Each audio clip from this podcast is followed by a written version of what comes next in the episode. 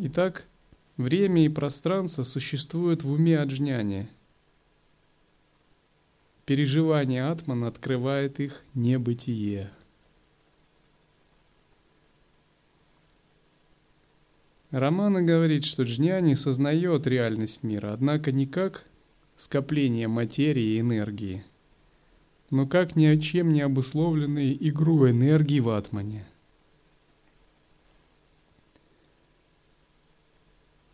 Вторая теория творения называется Дришти-Сришти-Вада – эта теория считается более низкой для собеседников или изучающих с более ограниченными способностями. Дришти Сриштивада означает это для тех, кто не смог усвоить идею аджаты или непричинностью. Она означает, что существование мира начинается одновременно с появлением «я-мысли», то есть акта сознания – и прекращается одновременно при отсутствии я мысли или акта сознания. Это попроще. Другими словами, не существует какой-то одной непрерывной Вселенной в пространстве и времени. Вселенная творится каждую секунду и каждую секунду исчезает. Но между старой и новой Вселенной есть след, и эти следы скоррелированы между собой благодаря тому, что сознание также возникает сходным образом – Другими словами, вы сейчас находитесь не в той вселенной, которая была вчера, в Девиалоке. Вы находитесь в Девиалоке 2, а Девиалока 1 была вчера. Завтра вы будете находиться в Девиалоке 3. И, разумеется, это не вы будете уже, а вы будете дубль 1, 2 и 3. Это трудно понять, но когда вы медитируете и занимаетесь самоисследованием, особенно от Мавичару, это предстает тоже не как метафизика, а как ваш личный опыт. Вы понимаете, что когда вы находитесь в глубоком состоянии самадхи, Вселенной нет, и даже одна мысль является иллюзией. Мысль об объектах и их восприятии. Вы воспринимаете полностью недуальное сознание –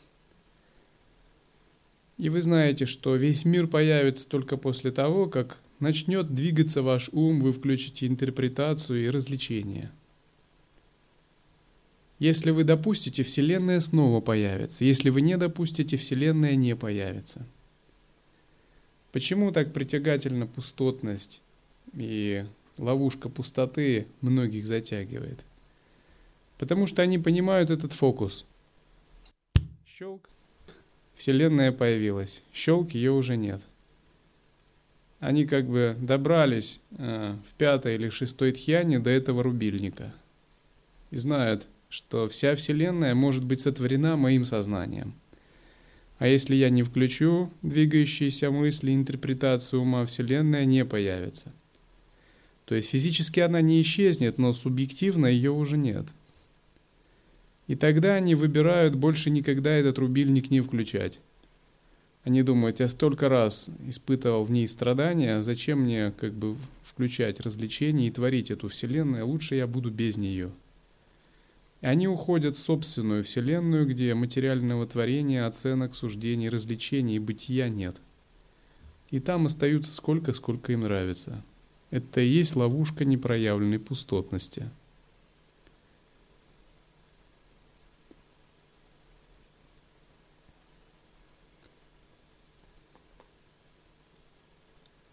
Дришти Сришти Вада утверждает, что мир, который проявляется, это продукт ума, и в его отсутствии мир перестает существовать.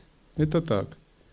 Допустим, если мы представим инопланетянина, у которого нет зрения, или который видит э, совершенно в другом диапазоне, инфракрасном, и который наделен другими органами чувств, чувством ради радиоактивного излучения,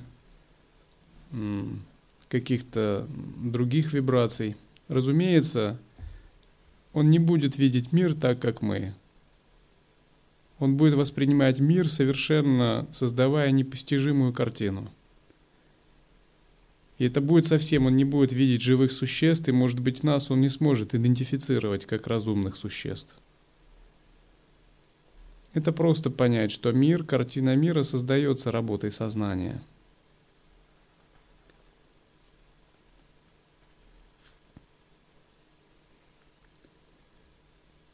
Романа говорил, что Дришти Сришти Вада не является конечной истиной, а является теорией промежуточной, не самой высокой, но довольно высокой.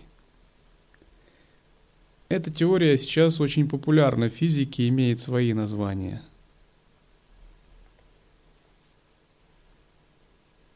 В физике есть теории временных, временной петли, временного червя, хрональных эффектов, синхронизирующихся, расходящихся, ветвящихся вселенных, многовариантных вселенных, исходящих из сознания –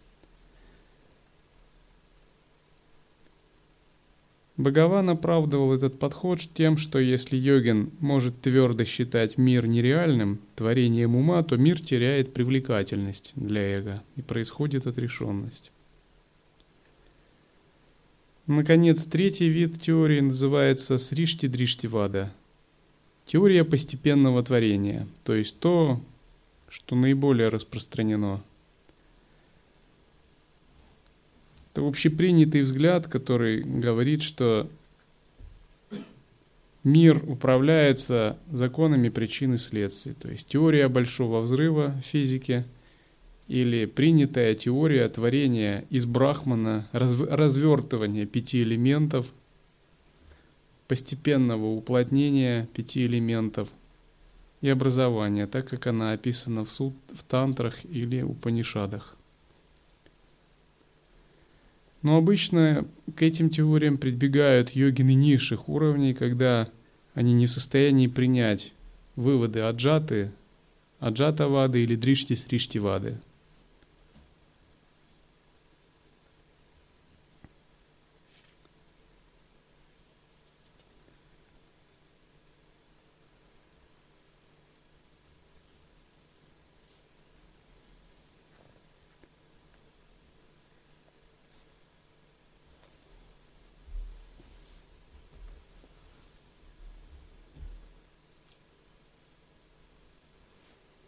Вопрос.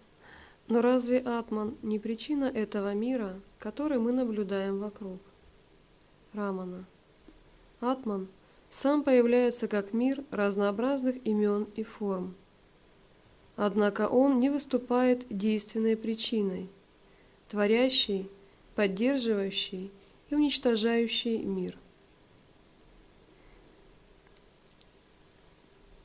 Не спрашивайте, почему возникает смущение Атмана, не знающего истины своего появления как мир. Если вместо этого спросить, для кого возникает эта путаница, то обнаружите, что для Атмана никакого смущения никогда нет. Считается, что Атман в процессе творения запутывается и затем ищет сам себя, пытаясь достичь освобождения – но однако такое объяснение дается как бы недалеким людям. На самом деле Атман не может запутываться, потому что он изначально осознан и совершенен. Запутывается наш заблуждающийся ум и эго. Но эго с самого начала не существует. Атман же развлекается. Это лила, все проявленное творение, беспричинная игра. Может наш ум с позиции телесного отождествления – так не оценивает состояние событий. Он думает, может, кому-то и лило, а мне не особенно. Я должен как бы тренироваться, достигать освобождения, устранять неведение. Однако, даже такие мысли – это тоже лила Атмана, который создал, отделив какую-то часть себя, создал Ахамкару и дал ему свободу в заблуждении – на самом деле заблуждающийся ум есть комплекс идей, называемый Ахамкара. И Ахамкаре позволено впадать в омрачение как часть лилы Атмана. В процессе такого впадения в омрачение и зачем рассеивание их, Атман осознает сам себя и увеличивает свою глубину осознавания. И поскольку с точки зрения Атмана Ахамканы эго, Ахамкара иллюзорно, несущественно и условно, для Атмана это не видится никаким омрачением. Это подобно тому, как э, человек взял тряпичную куклу, натянул на руку и начал с ней разговаривать, а потом изображать, как кукла плачет или там ищет что-либо. И когда он так играет, человеку не кажется, что это он сам плачет или страдает. Поскольку он полностью осознает факт иллюзорности этой куклы. Но если мы представим, что этот человек создал куклу, дошел до такого уровня, что предоставил ей свободу воли и возможность думать, у куклы зародился свой разум, свой собственный, но она не знает своего положения. И тогда она воображает себя в связях и отношениях, страдает, оценивает своим кукольным умом. И она будет быть в иллюзии до тех пор, пока перестанет, не перестанет думать о себе, как о такой кукле, и не освободится полностью от отождествления со своим маленьким э, восприятием. Когда же она полностью перестанет думать о себе как э, о такой кукле и зародит правильное восприятие, узнав себя человеком, этот человек подумает, о, я потерял разум на некоторое время и забыл себя, считая себя куклой. Я словно сумасшедший был. Как я мог так подумать о себе? Что-то наподобие возникает, когда йогин достигает пробуждения – он чувствует, словно он был спящим и был отождествлен с этим кукольным умом, то есть с эго. И он чувствует, что изначально не было никакого заблуждения.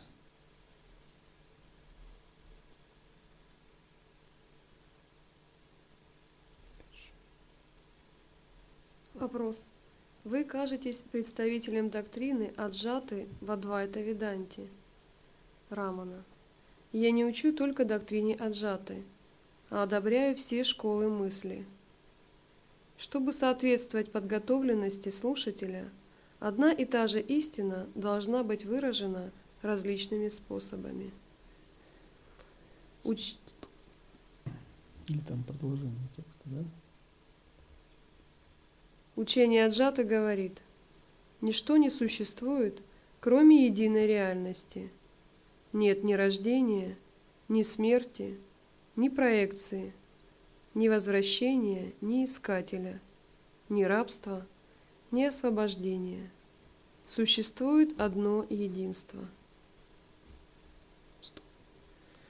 Если вы слышите доктрину Аджаты неподготовленным умом, она, конечно, может вас сильно смутить и ввести в заблуждение. Вы можете подумать, во-первых, что это метафизика, философия, очень далекая от жизни. Или вы можете впасть в нигилизм, ну, отрицая все и вся, и закрыв себе путь к истинному просветлению – Доктрина Аджаты требует опоры на личный опыт созерцательного присутствия. Тем не менее, мы говорим, что она наивысшая.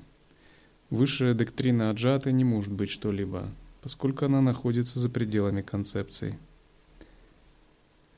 Доктрину Аджаты еще называют шуньята махати.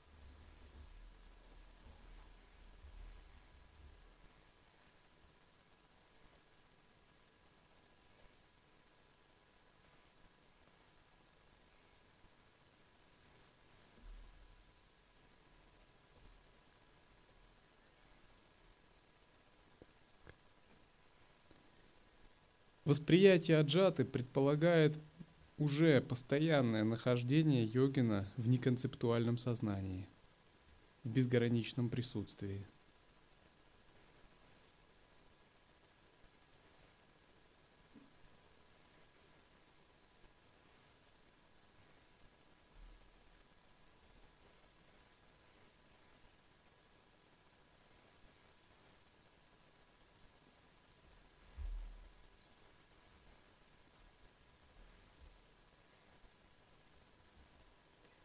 тем, кто не в состоянии уловить эту истину и спрашивает, как можно игнорировать этот плотный мир, который мы видим вокруг нас.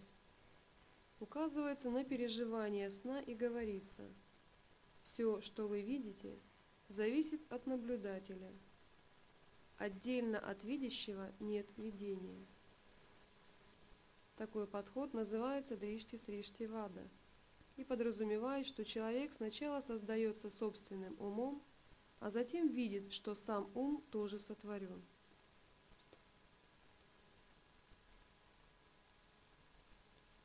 С точки зрения дришти сришти вада, мир создается кармическим видением, нашим умом. К примеру, если вы практикуете санкальпу чистое видение – Через некоторое время вы можете войти в очень возвышенное состояние. Вам могут казаться возвышенными собаки, кошки, люди. За, за деревьями вы даже сможете прозревать божества, управляющие ростом их. Вы поймете, что деревья это не деревья. Вы видите просто определенную грубую часть каких-то возвышенных существ, обладающих сознанием вы увидите, что элементы – это не грубое скопище земли или воды. Вы поймете, что вы увидите грубую энергию каких-то возвышенных существ. Если вы продолжаете медитировать или интегрироваться с элементами, вы можете войти в контакт с этими возвышенными существами. К примеру, получить даршан богини Притхиви, элемента Земли, или других божеств. И вы увидите, что пять элементов — это пять божеств в их женской форме. Возникнет ощущение, будто словно все возвышено и полностью осознанно. То же самое вы распространите такое видение на все. Это результат практики санкальпы чистое видение – Внезапно, когда вы встретите другого человека, который не обладает этим, вы подумаете, что он просто не видит. Он считает землю землей, землей, камни камнями. Людей он считает тоже обычными и проецирует на них просто свое видение, клеши и прочее, считает их обыденными. Вы же, прозревая эту тонкую часть, будете видеть Вселенную под другим ракурсом. Это означает, что силой санкальпы вы вошли в другую вселенную, и ваше кармическое видение позволяет мир видеть мир по-другому. Вы просто изменили себя внутри, и видение мира тоже изменилось. Таким же образом, практикуя другие санкальпы, вы поймете, что можно менять восприятие мира, меняя свое сознание. К примеру, Настраиваясь на просветляющий импульс, вы можете видеть игру этого просветляющего импульса через, через различные тела. Настраиваясь на бесконечное пространство и достигнув устойчивости в нем, вы можете созерцать единую основу пространства, которое пронизывает все объекты. И можете четко видеть, вот этот человек видит его, этот не видит, этот чуть-чуть подозревает о нем.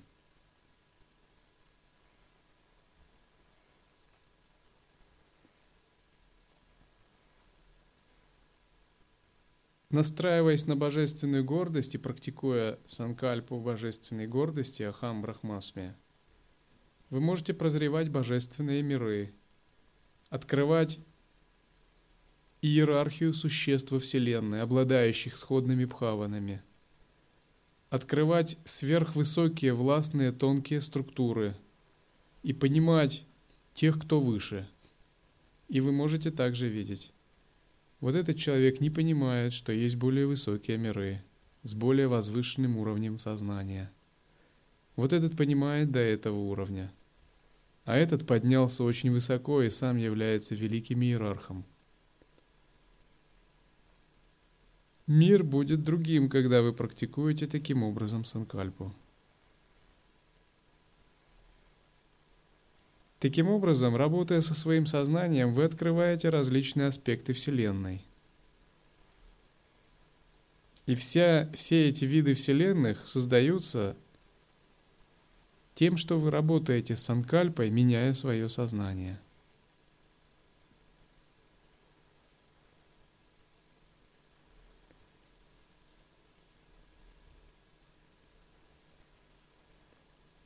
Есть такой рассказ, по-моему, Асанга медитировал в пещере 12 лет, выполняя садхану Майтреи –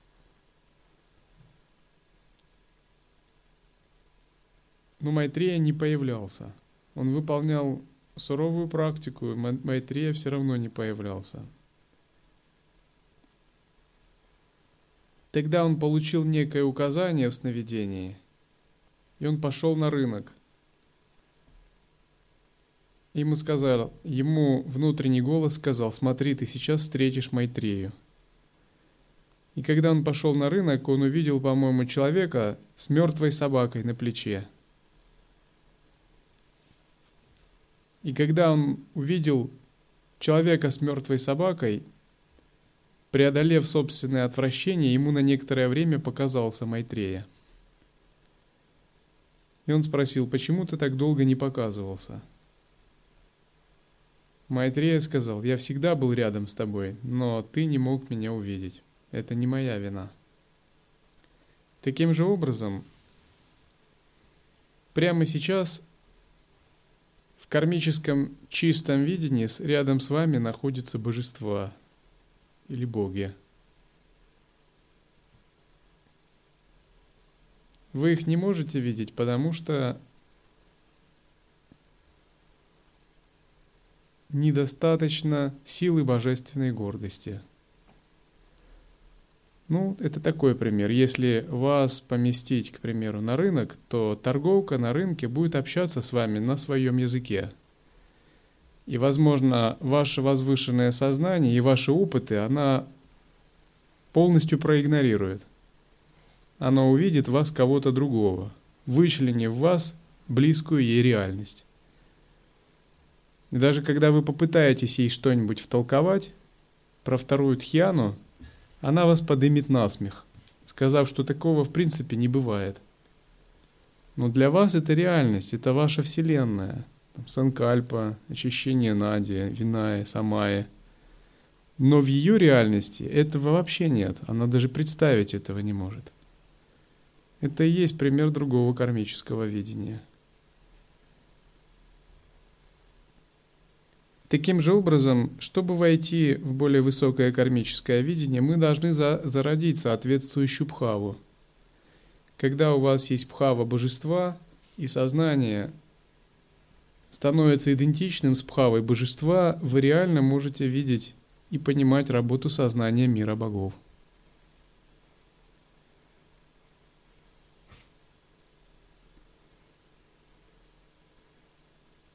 Когда у вас есть пхава абсолюта, вы реально понимаете утверждение аджата вады или дришти сришти вады.